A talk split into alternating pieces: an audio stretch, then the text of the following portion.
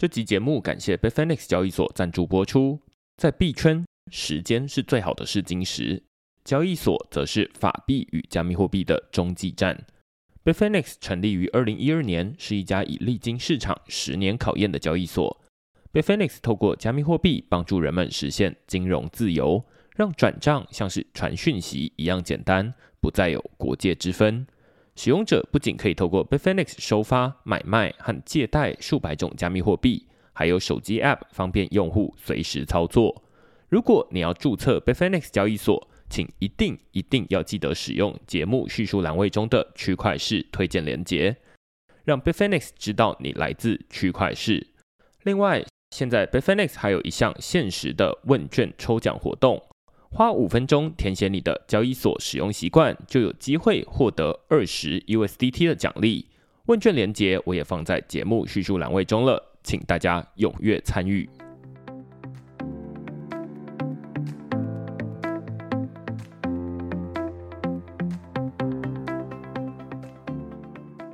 Hello，大家好，欢迎大家来到区块链的 Podcast，我是区块链的作者许明恩。那先简单介绍一下区块链哦。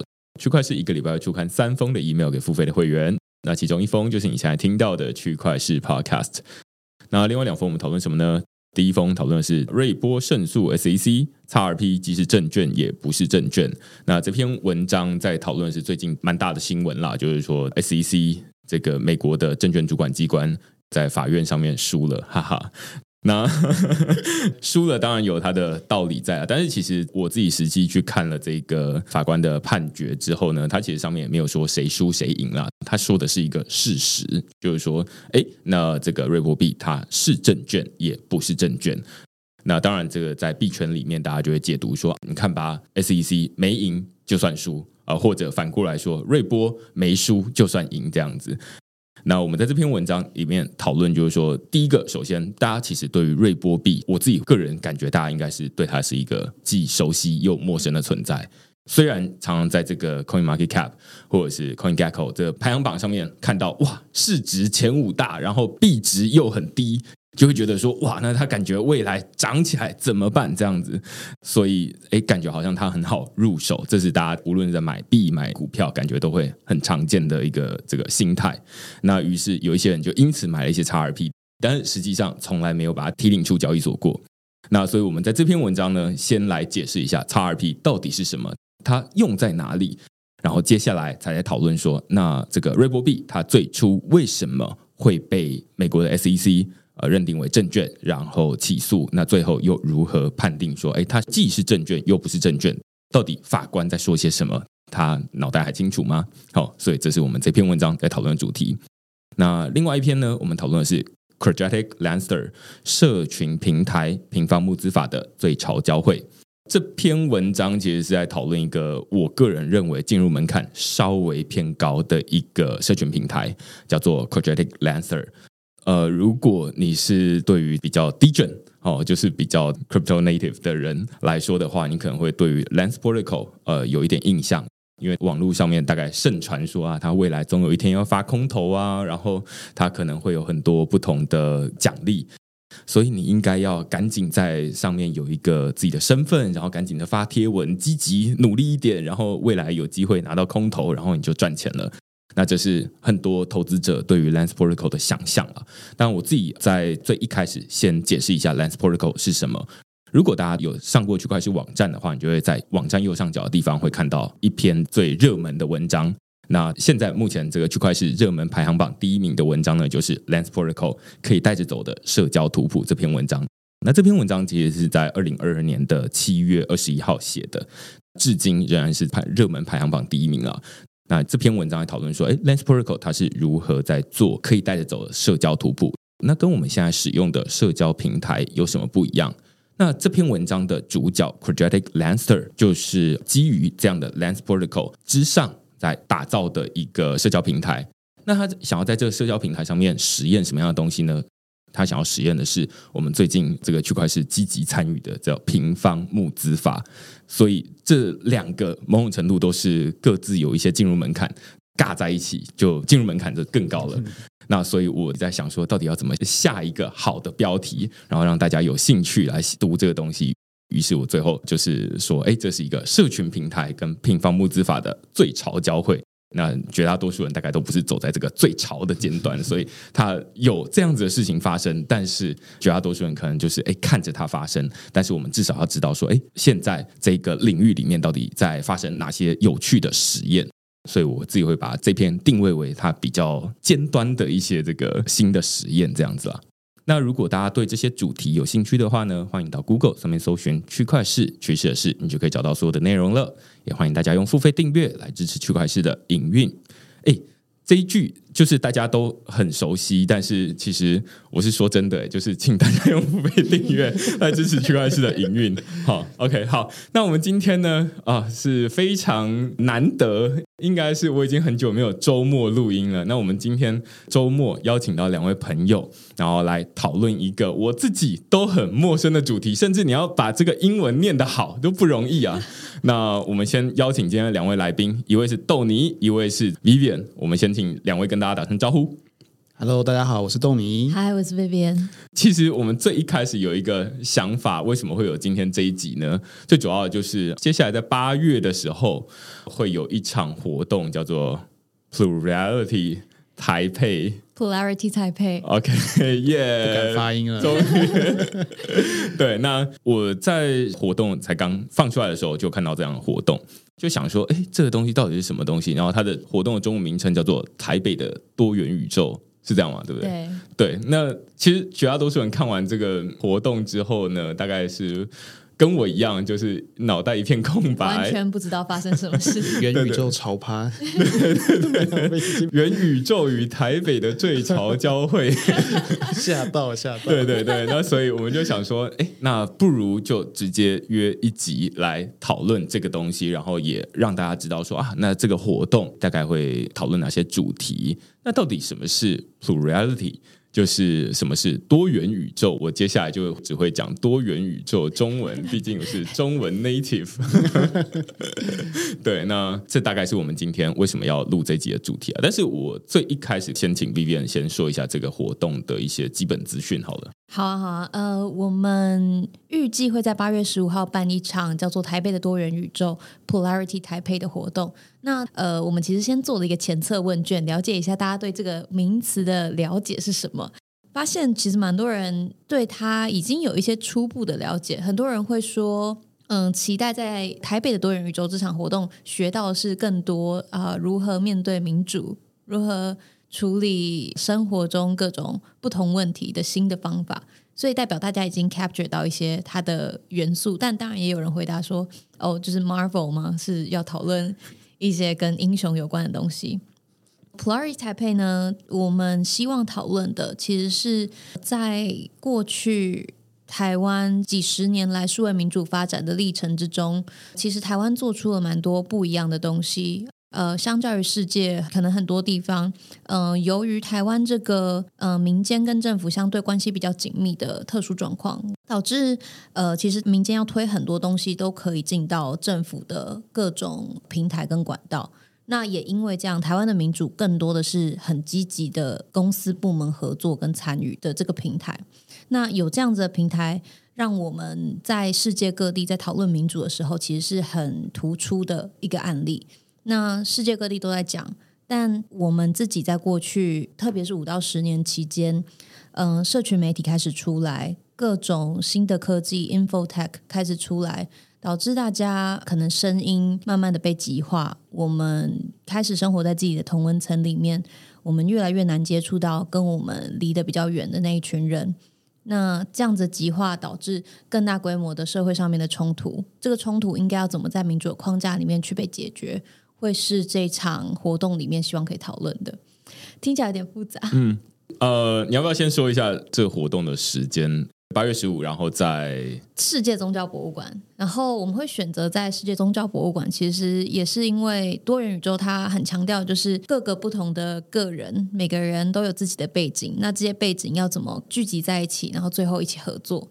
那世界宗教博物馆它其实就是一个很好的展示。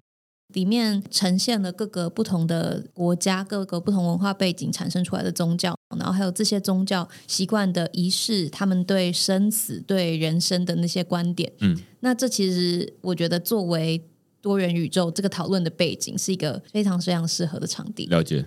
我觉得刚 Vivian 讲到一个，我不太确定，身为台湾人，如果没有长期在国外生活的话，大概不太能够理解到底什么是台湾的政府跟民间之间的关系比较紧密。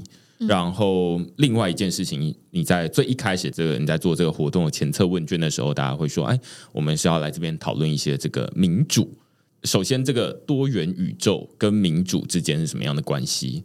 然后，为什么想要参加这个台北的多元宇宙这个活动？他们会想到说啊，那这个跟民主有关系，这是第一点。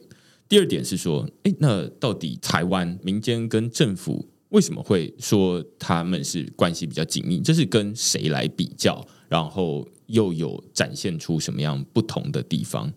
台湾的民间跟政府之所以有办法有相对比较紧密的合作关系，其实很大部分是因为台湾并没有广泛被认同是一个国家。那因为台湾没有办法被认同是个国家，所以在参与许多国际组织的时候，台湾必须要用民间的身份去参与。那这个民间身份参与呢，就会导致政府其实没有办法不听民间的声音，因为我本身就是必须要用，比如说我用 NGO、Non-profit、INGO 这些名义去参加很多国际会议，那就代表你必须要把这些 NGO 原本的 agenda 纳入自己的考量里面，你才有办法把自己希望可以放进去的声音带到国际去。那因为这样子，因为我自己过去做过比较类似外交工作的事情，那在外交工作场合里面，我们常常会必须要有政府的人一起进来做 INGO 的代表，然后我们才有办法去参加某一个国际会议。那也因此，这个国际会议前期的准备完全就是一个公司部门一起讨论议题的环节。那这个环节对很多国家来说是。非常少见，或者是几乎没有的。蛮多国家的人呢，特别是非营利组织，或者是 non-profit，或是 NGO，他们要倡议，会必须要到，比如说我今天到联合国去现场，我确定这个联合国每年，比如说三月有一个什么样子议题的大会，然后这个大会我确定我哪些官员会从他们自己的国家飞到联合国来，去分享这个国家的政策，还有这个国家做出来的政绩。NGO 的人再飞过去，在联合国的现场才有机会跟他们的官员对话。嗯，因为他们自己国家里面并没有建立这个对话的管道，嗯，导致他们的对话相对是有很大的 gap。大概可以理解，这是因为台湾国际的地位或者是国际的情势的关系啊，就是哎，我们在台湾有时候。会没有办法用国家身份出去，那所以我们会需要说，哎，那接下来就派豆泥出去喽。那但是你要代表台湾，那所以我们会有内部的这个先瞧一下，就是告诉你说你应该要怎么传达正确的声音，类似这样子。所以会有这样子说啊，台湾的民间跟政府比较紧密，可以说是这样子，对不对？这个是当然是一部分，但是其他的环节，我觉得它是一个很错综复杂，就是台湾自己民主本身在发展的上面那个历史脉络慢慢演变成现在这个样子。但另外一个部分，我觉得就是为什么数位民主在台湾发展的特别让各个国家的人会想要关注的另外一个点，可能就是多元宇宙跟民主的那个连接。所以接下来就是邀请豆泥，我不知道为什么大家讨论到多元宇宙会跟民主有关系啊？这两个之间到底多元宇宙光是这个名词啦，就是大家会觉得多元宇宙什么？就是元宇宙现在多一个多元宇宙喽。好，我解释一下。嗯，刚刚 Vivian 说多元宇宙台北要搬在。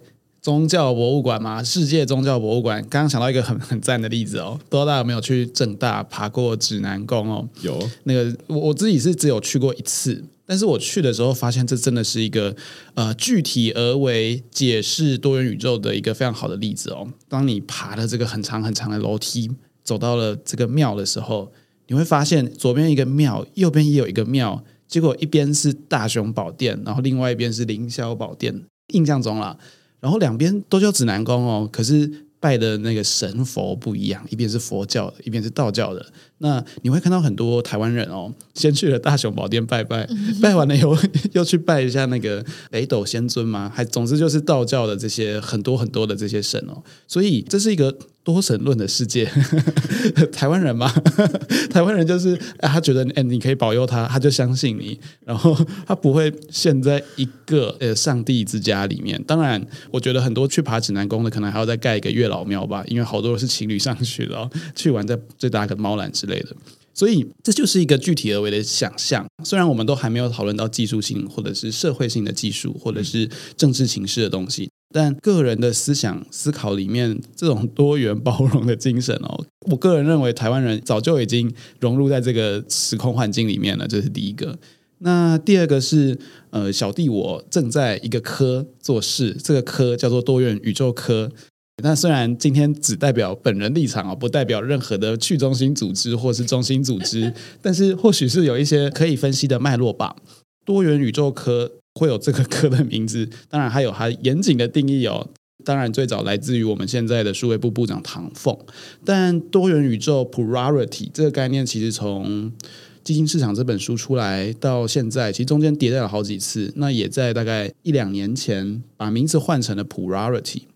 那 Priority 数位部官方的定义，多元宇宙叫做共同在场、西马互通了。共同在场就是，哎，我们所有的人可以借着技术、科技、肉身的面对面，或是虚拟的面对面，也只有面对面哦。那个台湾人说见面三分情嘛，你就不会说啊，你这个网军，你这个什么哥布林，在那边吵来吵去。其实你见面了，你就知道他不是你真正的敌人。你们可以聊天，你们都会讲中文，通常啊，讲了中文，大家就知道彼此在想什么。这叫做共同在场。西马互通的意思是，哎，我们每天用了好多东西，这些技术、这些标准，其实如果它是可开放、可以互相交换的话，那不管在世界各地哦，或者台湾，你是可以在技术上面获得共享的。这个可以让很多想象、思想真正做出来的专案堆叠上去，这件事情非常的重要，这样就不会有呃这个商业垄断啊、私人寻租啊等等的问题。好，这是官方定义，我们可以把它撇开了。嗯，好，那回到多元宇宙吧，plurality。其实世界各地有好多人都在讨论 plurality，比如说今年四月，G 零 V 的 DAO Zero 这个坑，有一群人一起去了 plurality Tokyo。那这算是 Plurality Movement 的第一场地方性的活动，虽然东京是大都会啦，但还算是地方性活动哦。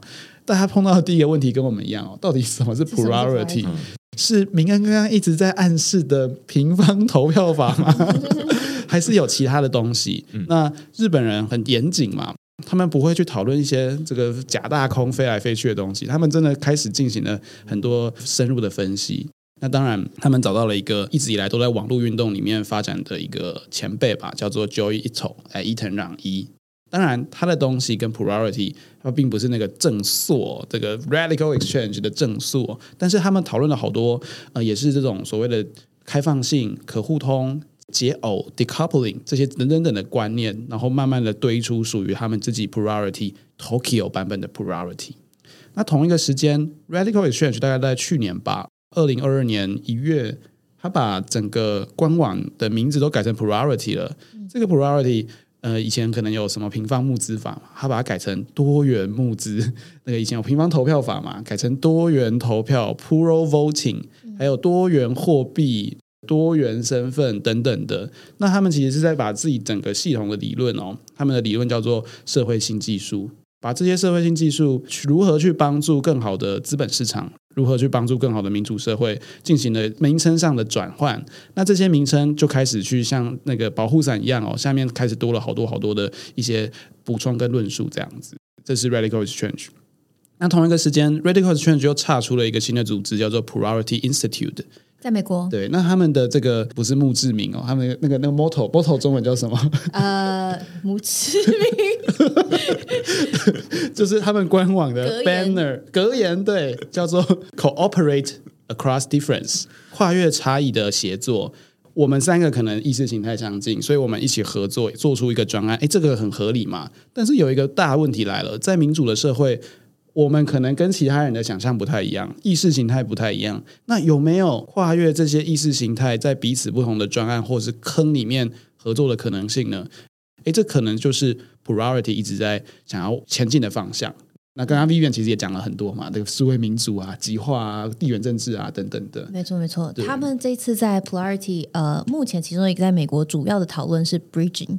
到底我们要怎么把每一个人的不同的点用一个桥把它搭建起来？那这个所谓的桥，可能就是 Plur Technology AI AI，就是就是各式各样的这种工具。那这个工具里面，接下来就是 Plurality 整个 movement 里面可能会慢慢推动出来的东西。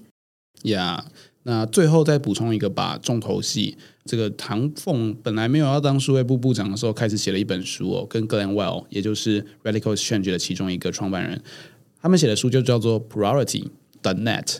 那 Priority 那个喜欢玩文字游戏的唐凤哦，这个就把它呃中文翻译成数位。那数位除了 digital，也可以翻成 plural。那 plural 刚好就是诶很多个人，很多个不同思想的人。那 pluralism 就是多元主义嘛，plurality 就变成了多元宇宙。那刚好在去年前年的这个语境里面，元宇宙又是一个很夯的名词哦。Metaverse 其实就是让不同的 verse 开始联盟，开始后设 Fediverse。Metaverse 还有很多 verse，其实都是一样的概念。那唐部长呢，就把这个词拿进来，变成多元宇宙这样子。那这本书其实也变成了一个 movement。那有好多写作者在里面写也写文章，包含 Vitalik。那呃，像是去年的这个 Dissociety Dissoc，其实就是整个 brality 一个很大的概念。那大家最常听到的可能是 SBT 吧，就是 Soulbound Token。其实这个词也是从 Priority movement 里面出来的，只是 SBT 的这个热门程度远高于 Priority，这样、可能是因为它是一个很强的迷因吧。嗯，对。那这本书到现在也大概出了三四章节了。他们协作的方式也是借由那种 Git，就是 GitHub 的 Git、Git 那种版本控制的方式去做多重共创、共同协作的这种概念哦。所以刚刚我们这个很很多很多的路线哦，有日本的路线，有一个 institute 在支援这个 Priority 的 symposium，那也有 Priority net 这本书。那当然 Moda 有多元宇宙课，对。那现在呢，我们又有 Priority 台北。那我相信这些路线并不是完全一致的哦。那这可能也是一个多元宇宙的精神吧。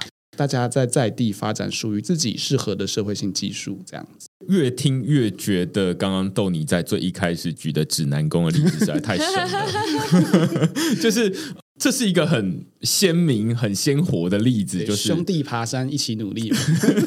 但是大家就是有一个共同的目标，目标是什么？如果在指南宫上面，就是我想要获得保佑。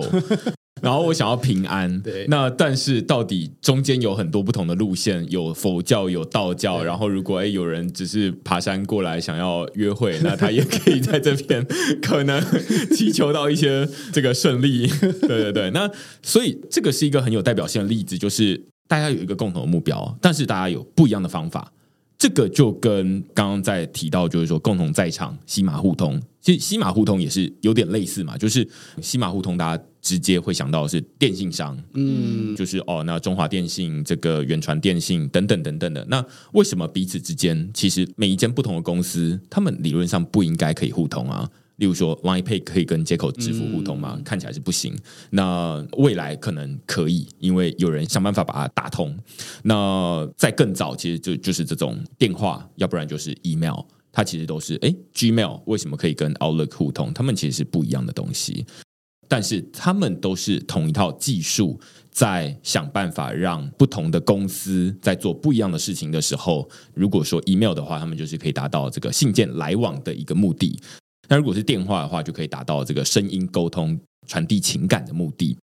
那如果说刚刚在说的这个多元宇宙，可能每一个人想要达到东西不一样啊。就是数位部的定义就是啊，那我们想要达到的是共同在场、西马互通。我自己刚刚听起来的理解，它比较像是一个方法或者是一个手段。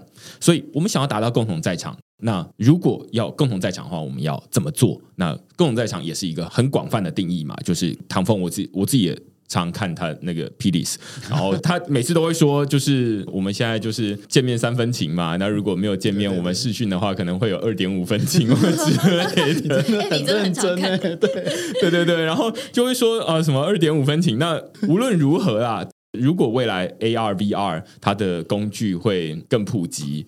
那理论上大家会更有那种见面三分情的感觉。那个见面三分情，它会从二点五慢慢变成二点七、二点八、二点九，然后慢慢变成三分情这样三的三嘛，对对对对对对，所以前面那个例子讲的蛮好的，所以后面我就觉得哦，很容易套进去。那 plurality 它到底在做些什么事情？我觉得它就有点像是我们刚刚在讲这个西马互通的一个概念，就是说啊，那它现在有很多不同的技术，或者是套用到前面的这种平方募资法。哦，那它以前叫做平方募资法，但是其实现在想要针对这种公共财，要解决公共财没有办法拿到足够多的钱，它可能就是以前靠大家的捐款，然后靠大家想要抵税的一个目的，然后去捐款。那但是哎，现在除了这个有平方募资法，也有这个 Rachel PGF，那也有很多不同的工具，大家想要解决的问题其实都是同一个。就是大家都想要保平安，那所以现在开始会发展出很多不同的东西。但如果哎，你只有讲一个工具的话，那好像说哎，那好像大家就没有机会认识到另外一个。那如果我们退几步，会回头讲说啊，那其实我们都是想要达成一个听起来比较空虚，但是它是一个大家的共同价值的一个目的。那我们就会有这么多的工具可以使用。那现在好像就多少可以理解哦，那。这跟民主有什么关系？因为民主某种程度就是我们的意见可能都不一样，但是他们可以共存在同一个场域上面。那这回过头来又可以解释对应到为什么这要举办在这个世界宗教博物馆？对，其实我自己没有去过世界宗教博物馆，有推哦个人拍 哦，我没有去过。那那里面到底在干嘛？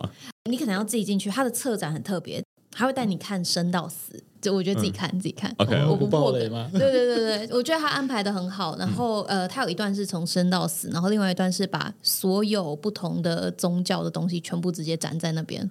然后你会看到他们的建筑，会看到他们的器具，会看到什么？但是呃，你可以发现他们的差异，但更可以发现是其实大家想要的东西很一致。对，所以无论是套用到人，套用到我们现在区块是在讨论的其中一个，就是 Web Three 的趋势，或者是 Web Three 的发展。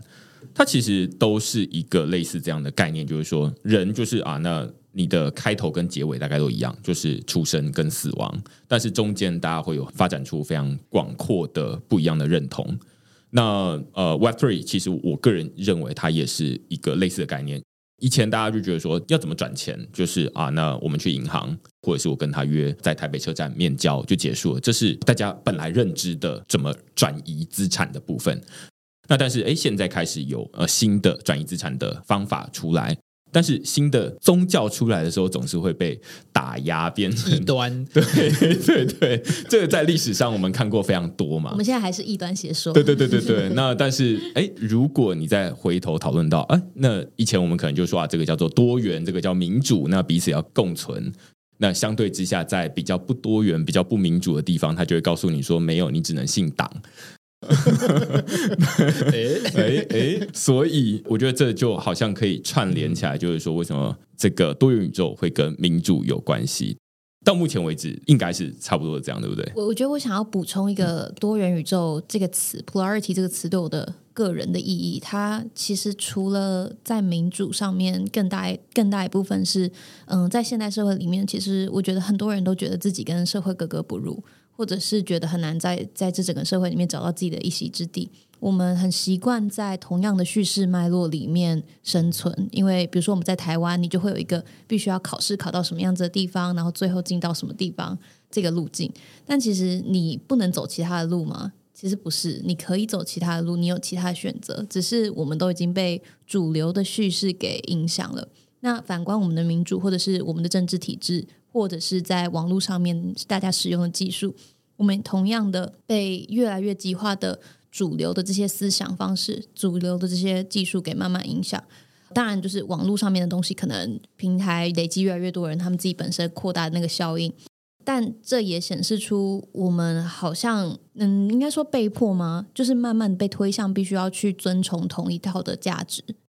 这不只是台湾的范围里面，而是全球的维度。我们开始好像只能信仰同样一套价值观，然后只有那个价值观才会被奉为真正唯一的真理。但其实每一个文化、每一个人、每一个背景，它都有不一样的思考方式，他们也都是有自己的脉络、有自己的正当性。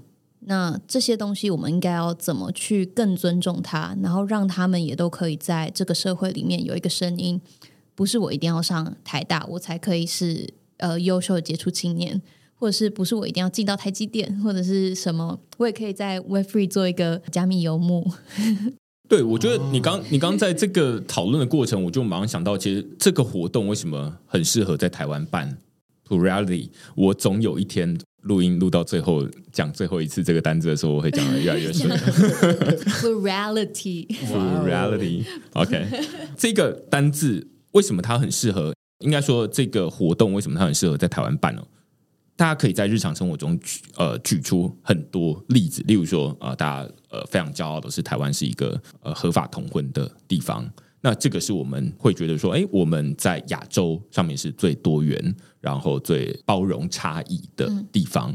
当然，我们还有很多做的不足的地方，例如说啊，刚刚无论在这种呃教育或者在职场上面，会有很多可能不足的地方。但是，我们也有很多值得让我们骄傲的地方。那同样的活动在日本办，他们会有他们的想法，因为我们都知道日本的状态会跟台湾不太一样。那如果我们来办这个 Plurality，我们可能会讨论的主题会跟日本很不一样，因为每一个国家或者是每一个地区的人，他们遇到的差异，对他们遇到的状况会不一样。那像如果在美国办，他们可能会很大的一个问题是种族的差异。嗯嗯，那现在在台湾，哎，我们种族呃相对比较单一，民族比较单一，所以我们可能就不会再讨论这个议题。嗯，那这是每一个地方在举办这样的活动会很不一样的地方。这次 Polarity 台北台北的多元宇宙，我们蛮大强调的一个点是，呃，我们希望以冲突为核心去设计整个议程。呃，为什么以冲突呢？其实很大部分是因为民主呢，它本身就是一个用来解决冲突的机制。为什么大家需要整个民主的政体来去运作？为什么需要投票机制，或是为什么需要有公民发声的机制？因为政府做了一件事情，呃，民间不满。希望可以去用某一种发声机制回馈，或者是我们希望可以选择代表我们自己立场的政治人物来去代表我们，然后在有办法讨论政策平台里面发声，让我们的声音可以被进呃可以进到国家的议程里面去。那民主它是一个解决冲突，每一个人想要的东西不一样，我跟你要的不一样，我们可能有利益上面不同的考量，但这样子机制怎么样去设计，可以让在冲突解决的过程之中，更多声音可以被容纳进来。其实我们可能常说的会是投票会是民主最后的手段，因为投票代表一定要有人妥协，投票代表一定有人的意见会被牺牲，然后胜者全拿。但有没有什么样子的共存机制是可以让大家可以同时真的过自己要的生活，真的不妥协的在整个社会之中生存，但是也不需要被歧视，不需要被。这个社会排除，那我觉得在台湾可能居零飞本身临时政府就是一个很好的例子。临时政府它其实不太做投票这件事情，然后大家都是用行动去投票。所以我今天开了一个坑，我想要做这个专案的事情，那就代表我把我的行动，我把我这个人的这一票投给了这个专案。那这其实是相对很多元的一件事情，因为我不会说我一定要哦十个人累积起来，我才可以开一个坑，我才可以开始某一个行动，而是我这个人人本身就是有动能的，我不需要其他人赋予我我的动能。那我觉得它对一个民主社会来说会是很重要的价值。我就是主人，不是其他人赋予我权利才让我可以做事情。你刚刚说到这一个这整个活动，它是以冲突为出发点设计，就是说，其实我会觉得认同，因为无论是任何的机制，例如说举这个平方募资法好了，又来了，它就是想要讨论的是说，哎，那现在的资源分配不均，嗯，那于是会有八十二十原则，就是百分之八十的资源可能掌握在百分之二十的手上，那但是只有百分之二十的资源要分配给百分之八十的人，那或者你也可以用到这个。考试上面就是资源分配不均的问题，那于是，在社会上面会有很多解决资源分配不均的问题，例如说啊，那政府要收税，然后要征这个富人税、征囤房税等等的，那或者是老师说啊，那这个考试分配太不均匀了，所以我们要开根号乘以十，那就是让那个考一百分的人他还是一百分。但是考三十六分的人呢，他就可以从三十六分变成是六十分，他就及格了。那所以这样子大家的这个差异就缩小了。如果你是理工科或者是你的学系特别容易当人的话，你就会很熟悉的这种开根号乘以十。那但是其实有很多不同的机制存在在这边，就是大家会觉得说啊，那好像讨论到资源分配，大家就会觉得啊有没有公平的问题？那于是大家在讨论说啊，那现在无论从 Web Three 上面会讨论说啊，那我们提出平方募资法来解决这种资源分配不均的问题。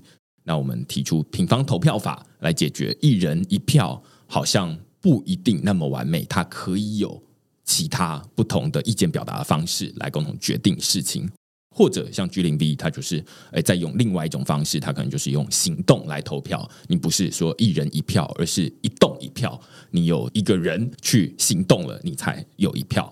那我们就要看说，哎，那这个 project 这个坑到底有多少人行动？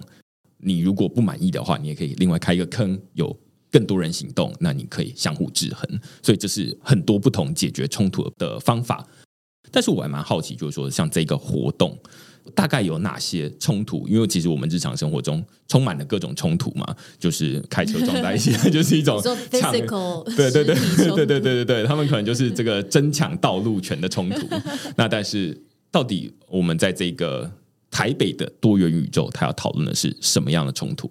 呃，我觉得可以举几个例子，就是活动呢，我们其实会用讨论为核心来去设计，所以会有就是 keynote，就是专题演讲或是座谈的部分，但那个会是一个部分而已。其实最主要是希望每个人可以把自己的意见带进来。那如果我们现场就直接发生冲突，当然是最好了最好吗？啊？是吗？就 还不错，就还不错？就 就是我们直接可以演示一次，哎，发现意见不合的时候，我们到底怎么去处理？对，呃，我们在前面的设计呢，会先讲概念，就是多元宇宙，然后冲突为什么冲突重要，然后冲突为什么是可以推进社会改革的一个很大的动力，然后我们会。提台湾的案例，就是台湾在过去的数十年之中发展数位民主，在民主运动里面，其实有很多参与运动的人是带着创伤出来的。那这些创伤是为什么？为什么原本的数位民主的框架里面没有办法容纳他们的声音，或是没有办法容纳他们做事情的方式？我们去探讨这个，然后再从这个地方我们去对比原本我们在讨论数位民主，还有多元宇宙的概念进来之后，讨论数位民主，它可以带来我们民主的 movement 里面什么样子的差异？所以我自己会蛮好奇，就是说，大家在日常生活中这种物理上面的冲突是很常见了，但是数位上面的冲突有没有什么具体的例子，让大家可以感受得到？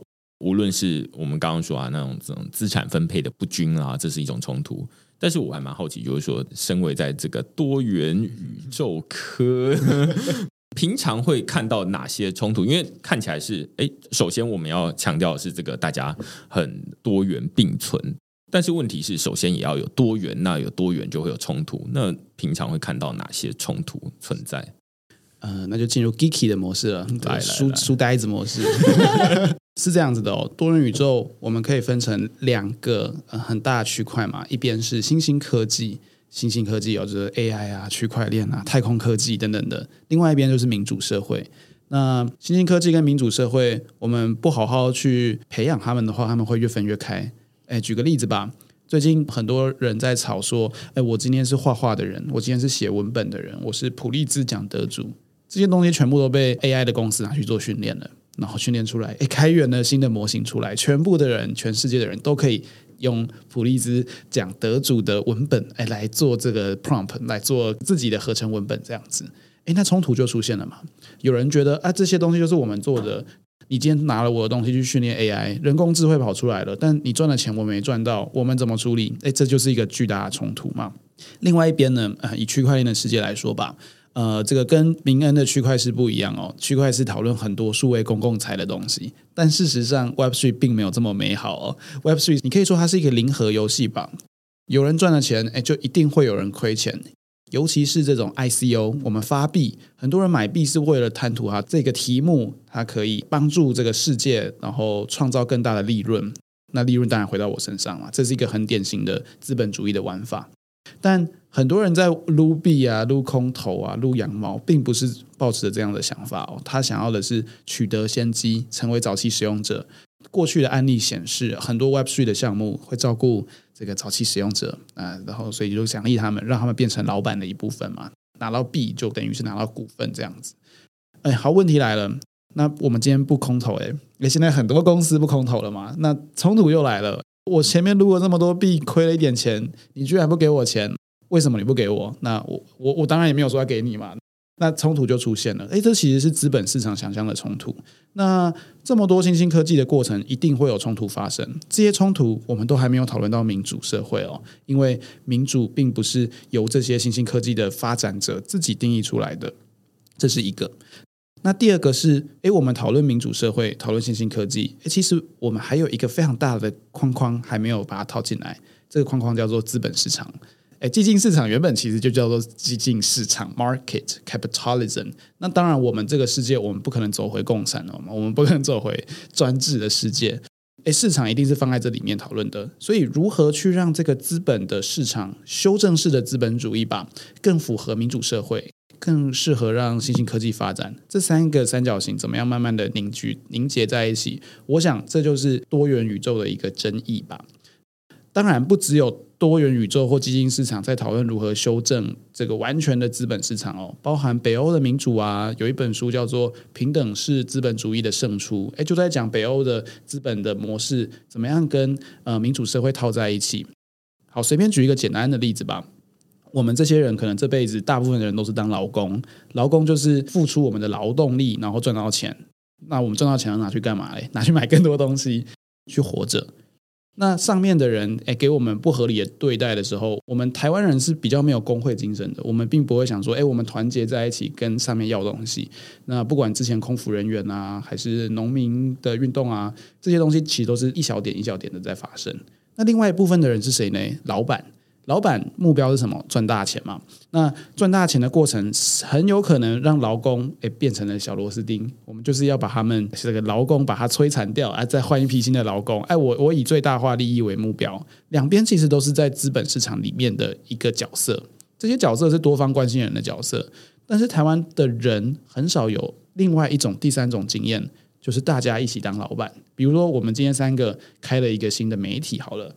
那我们三个负责不同的角色，呃，明恩会很会录音嘛，Vivian 很会做这 organizing，那我我不知道会什么，但是我们赚到了钱，利润用平分的呢？诶，这其实就是合作社的思维，这个并不是什么新技术哦，不是什么网络啊、新兴科技的技术，它其实就是一种社会性的技术。那这样子的概念，我们称之为合作嘛，合作的精神，在 Web Three 其实已经正在发生中，呃，很多的案例就是在 DAO 里面嘛，分散式自治组织。好，随便讲哦。我们发行这个治理代币，可能就我们三个人拥有。那这三个治理代币，我们等呃，我们这个服务慢慢的扩增了，那这个效益提升了以后，它可能是真的会有钱进来的。可可能是手续费，可能募资，当然这是资本市场的玩法嘛。但是钱进来，当我们三个人都觉得我们自己是老板的时候，我们就会哎共同获得利益。那当然也共同背负这个亏损哦。只有在这种状态下，你才不会觉得说啊，我就是来啊来领薪水做事情的，也不会说哎，我今天就是来压榨 Vivian 或 压榨明恩的。只有在这样子的想象下，可能多元宇宙的概念，它才能够慢慢的叠起来吧。不会说谁去玷污了谁，谁去霸凌了谁。当然，这是一个很远很远的想象，但是确实在这个世界上。呃，尤其在台湾哦，其实都有一些案例，我们是可以讨论的。那我想，这样子的合作精神，如何让市场，如何让民主社会，如何让新兴科技三个越走越近，然后变成一个适当的循环，我想这应该会是一个蛮重要的课题。这样子，太赞了。其中一部分就是听完之后，我会觉得说啊，那现在就可以理解多元宇宙到底要干嘛，或者是说，在这个活动里面要做什么事情。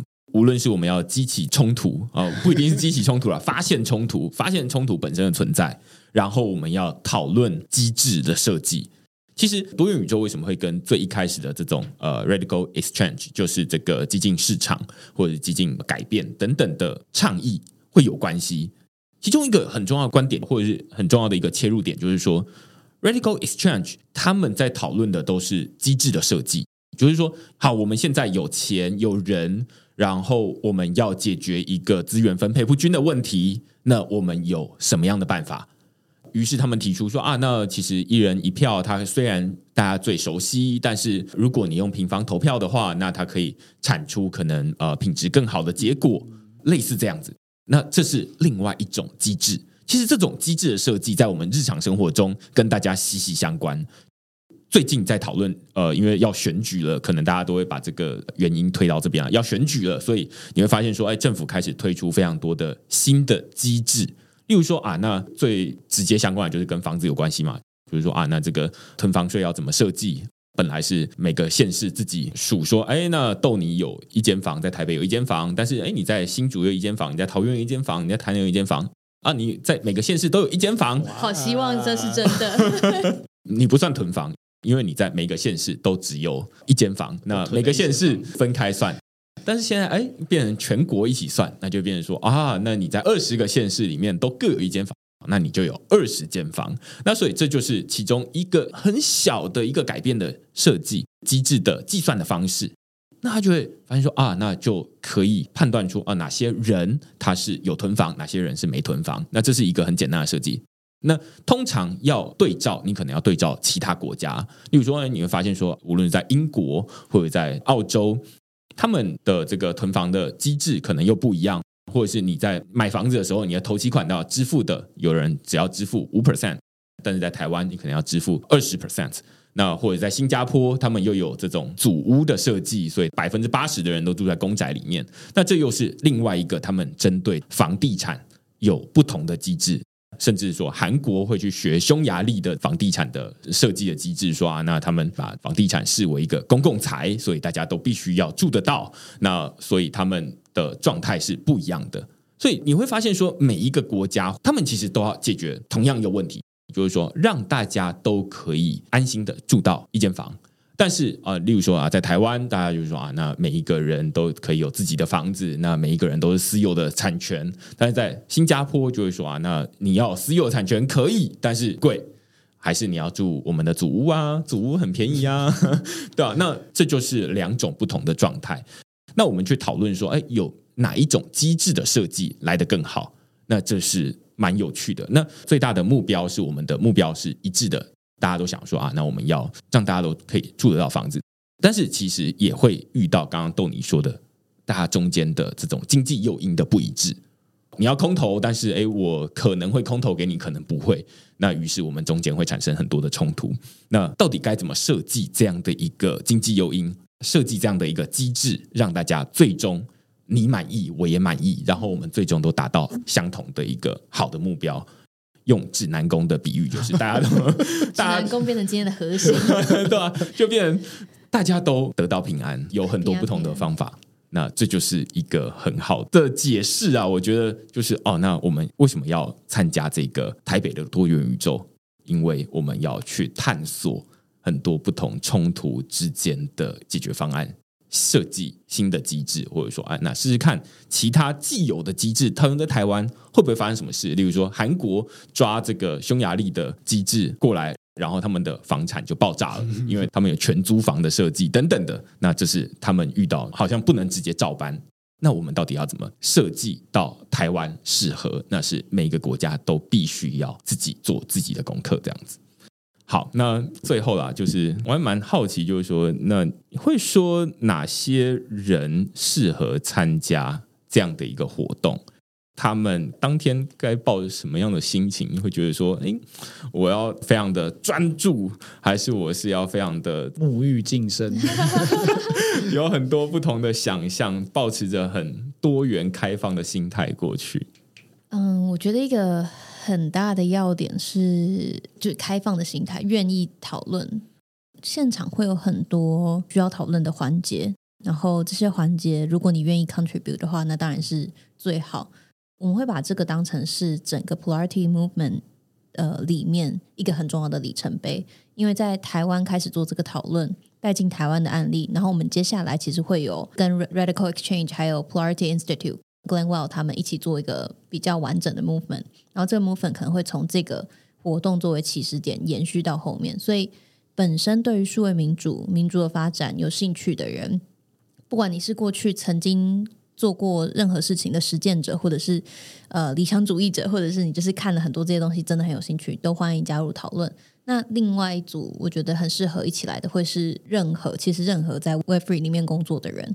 为什么呢？因为我们会说道，其实它就是一个小小的民主的社会。在道里面，你要看到人跟人之间怎么互相合作，每个人的意见都不一样，怎么样一起去治理一个道？它其实就是像放大维度来看，就是我们怎么样治理一个国家，怎么样治理一个世界。那这个治理会有很多不同的路线，然后我相信在很多 Web Free Native 的 project 里面，都会很需要这样子讨论。我们到底怎么样真的把区块链工具的特性发挥到它的极致？在诱因的设计 （incentive 的 design） 上面，区块链其实可以展现很好的它它的价值。那这个价值在多元加上多元宇宙的这个讨论，我觉得会增添蛮多，不管是之后在 project 的执行或者是设计上面，会有蛮好的效果。我觉得每一个人在台湾这个社会上面，他都会有一些不是那么主流的想法。主流当然大家会觉得说啊，那反正就是跟着大家一起走嘛。但是其实你总是在某些地方，你会觉得说啊，你比较偏少数。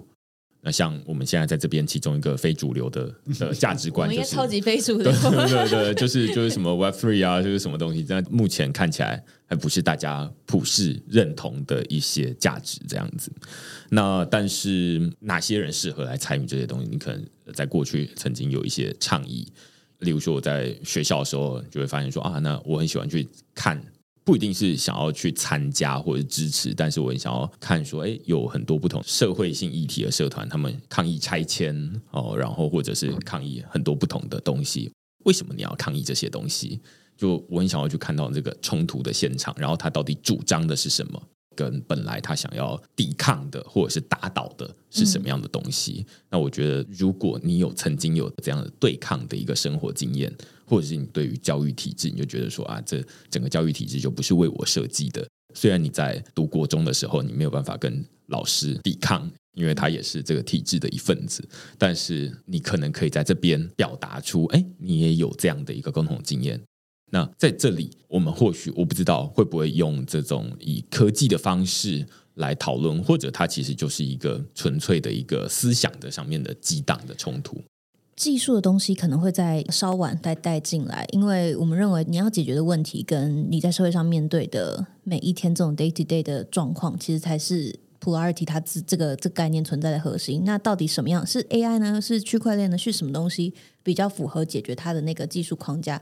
呃，那就是我们在定义出那个问题之后再来讨论的事情了。对，所以这就是至少要先有很多不同的银行存在，然后他们彼此没有办法互通，于是哎，我们需要想到哎，怎么让他们可以互通？这样子，就是我们要先一起在场，接下来才有机会吸嘛。所以。Polarity 就是让大家在场的地方。太赞了！还有一个很重要的事情哦，就是回到指南宫。大家如果去过指南宫的话，就会知道要爬楼梯，要爬很长很长很长的楼梯才能到上面。你要流汗，你才能够找到你想要拜拜的东西。但是呢，后来有了猫懒。为什么会有猫懒呢？因为你要缴税嘛，你的税才会有公共财，有了公共财，你才不用流汗。